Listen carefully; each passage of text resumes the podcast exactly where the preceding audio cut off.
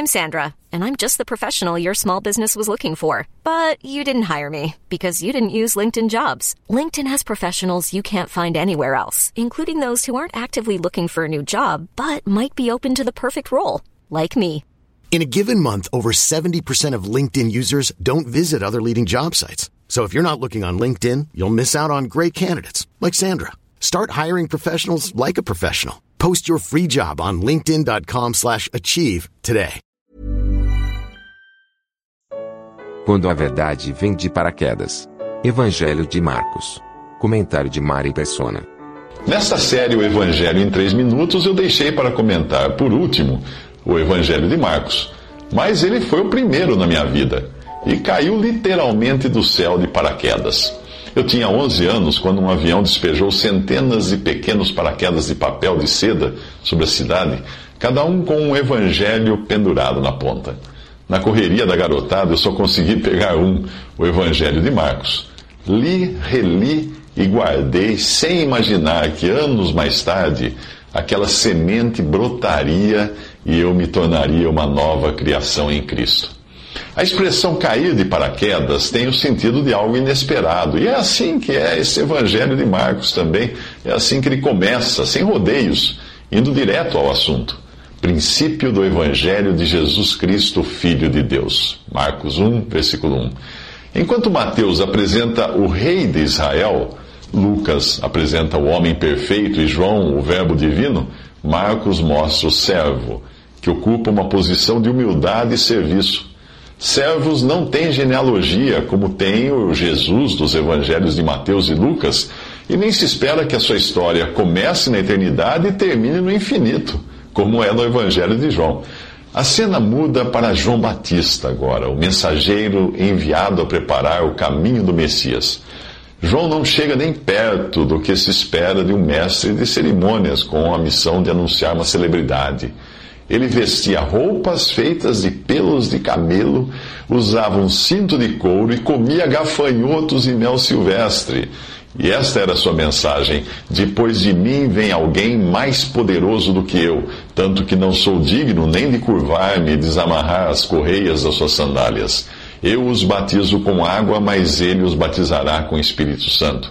Marcos 1, de 6 a 8.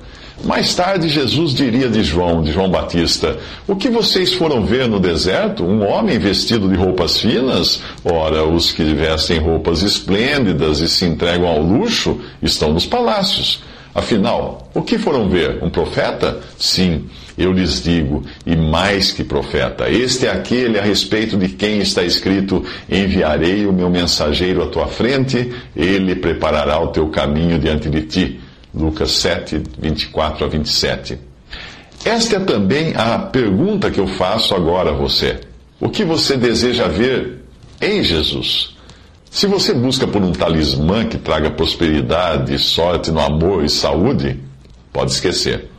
Mas se você busca pelo servo transpassado, por causa das nossas transgressões e esmagado por causa das nossas iniquidades, que derramou a sua vida até a morte e carregou o pecado de muitos, como diz Isaías 53. Então este é o Evangelho para você.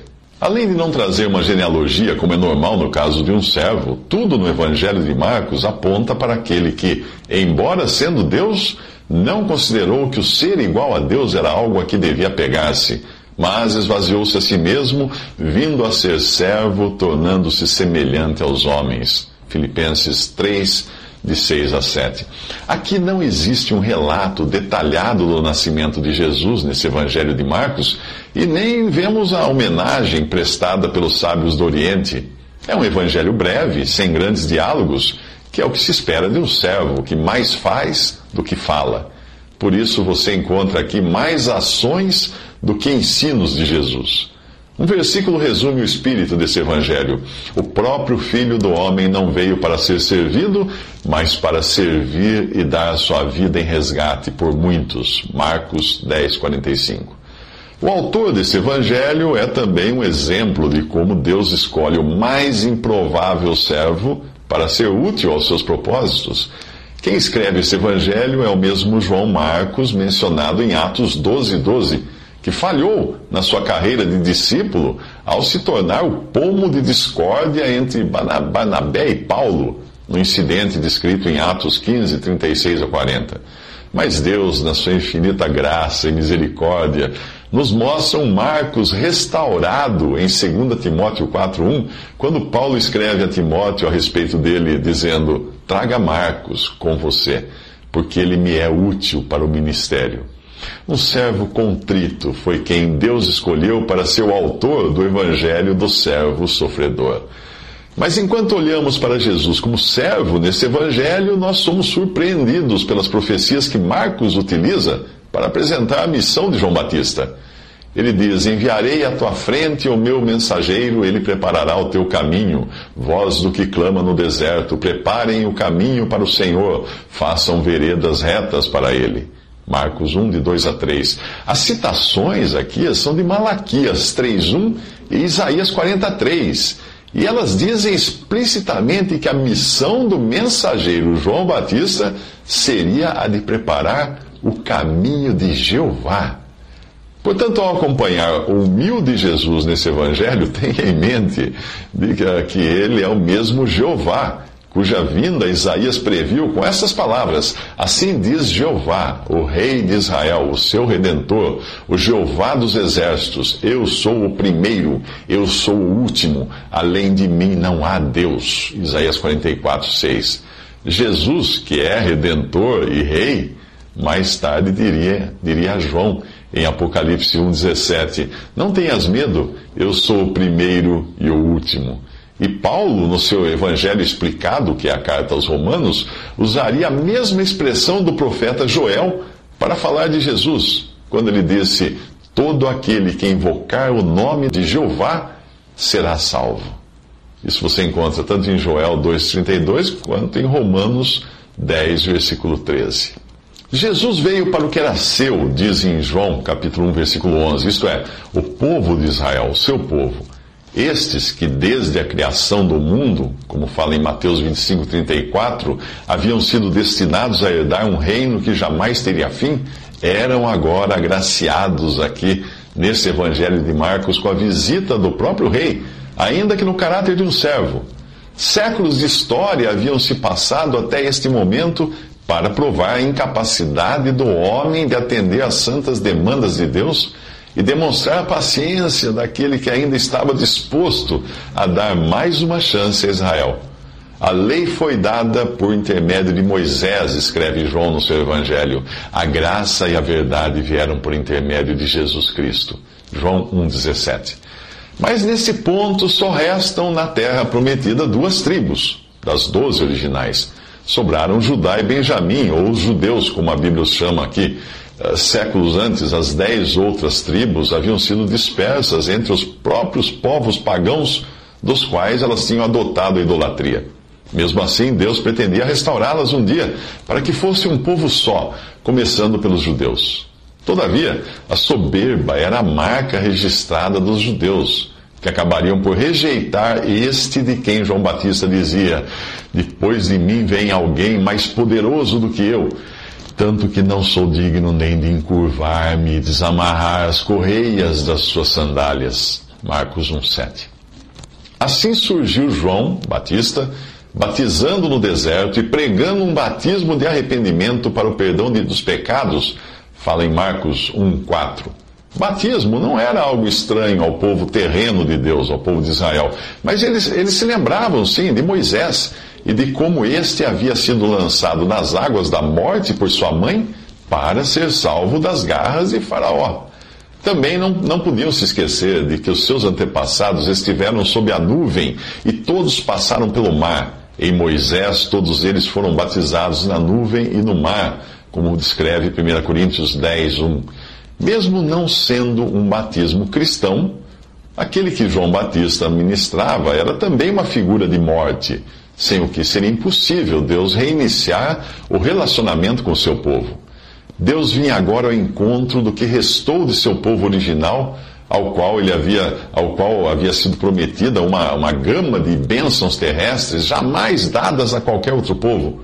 Mas esse encontro não foi marcado num palácio real, nem em meio ao luxo e à riqueza, mas foi marcado num deserto uma clara figura do estado em que eles se encontravam aos olhos de Deus depois de séculos de rebelião e de desprezo contra Jeová.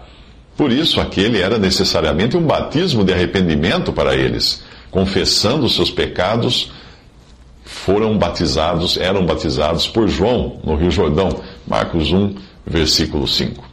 Este encontro de Deus com o que restou do seu povo foi marcado por João Batista num deserto, que mostrava as condições de, seu, de seus corações, a condição de seus corações, exigia deles, dos judeus, confissão de pecados e arrependimento. Mas eles rejeitariam o seu Messias e aí Israel viria a experimentar um endurecimento em parte até que chegasse a plenitude dos gentios. E assim todo Israel será salvo, como está escrito: virá de Sião o redentor que desviará de Jacó a impiedade. E esta é a minha aliança com eles quando eu remover os seus pecados. Isso escreve Paulo em Romanos 11, 25 a 27. Esse endurecimento, em parte, já dura mais de dois mil anos período no qual Deus passou a tratar com o seu povo celestial, a igreja. No futuro próximo, depois que a igreja for tirada da terra no arrebatamento, todo Israel será salvo. Então se dará o verdadeiro encontro no deserto, aqui prefigurado por este de João Batista, quando ficarão claras as intenções de amor e ternura que Deus sempre teve para com Israel, ao ponto de chamar o seu povo de esposa Oséias, o profeta Oséias, descreve isso desta maneira: Portanto, agora vou atraí-la, vou levá-la para o deserto e vou falar-lhe com carinho. Ali devolverei a ela suas vinhas e farei do vale de Assó uma porta de esperança. Ali ela me responderá como nos dias da sua infância, como no dia em que saiu do Egito. Naquele dia, declara o Senhor, você me chamará meu marido, não me chamará mais meu Senhor.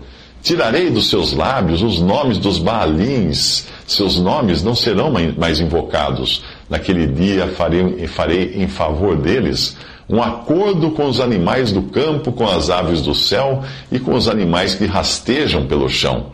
Arco, espada e guerra, eu os abolirei da terra para que todos possam viver em paz. Eu me casarei com você para sempre eu me casarei com você com justiça e retidão, com amor e compaixão. Eu me casarei com você com fidelidade, você reconhecerá o Senhor.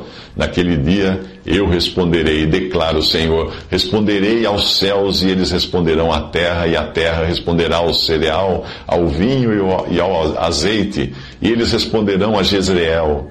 Eu a plantarei para mim mesmo na terra, tratarei com amor aquela que chamei não amada e direi àquele, àquele chamado não meu povo, você é meu povo.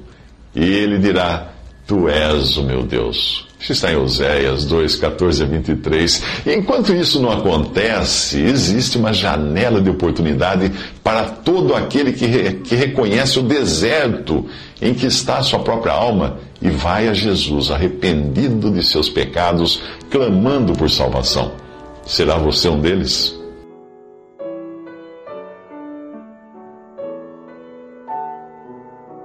Visite respondi.com.br. Visite também 3minutos.net.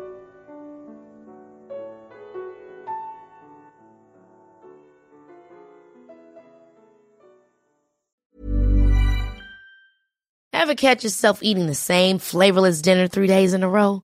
Dreaming of something better? Well, HelloFresh is your guilt-free dream come true, baby. It's me, Kiki Palmer. Let's wake up those taste buds with hot, juicy pecan crusted chicken or garlic butter shrimp scampi. Mm. Hello Fresh. Stop dreaming of all the delicious possibilities and dig in at HelloFresh.com. Let's get this dinner party started.